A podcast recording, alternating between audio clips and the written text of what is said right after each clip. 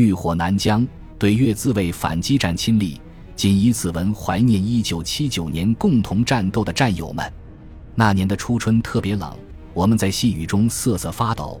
那年的山茶花特别艳，我们在战友的墓前举杯豪饮。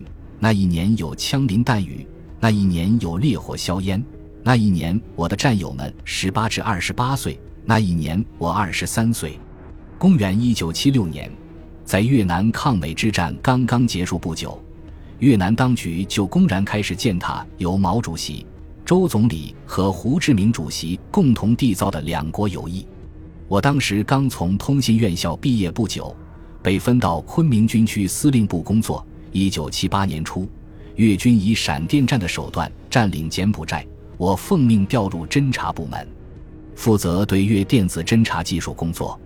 一九七八年冬，越军在边境地区日益嚣张，我边防部队纷纷向上级求战，各路大军也开始隐蔽向边境地区集结。